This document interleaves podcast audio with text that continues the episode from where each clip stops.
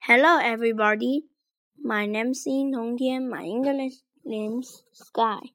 今天我为大家朗读英语书 P 三十四。Say and act. At the zoo, Peter meets his friends at the zoo.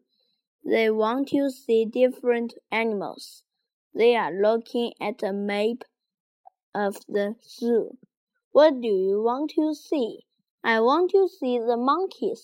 I want to see the birds. I want to see the crocodiles.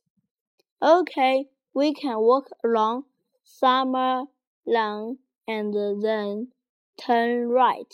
We can see the monkeys on our right. Then we can walk around spring then and see the birds. After that, we can turn left and walk around winter lawn. We can see the crocodiles on our left. Great, let's, let's go.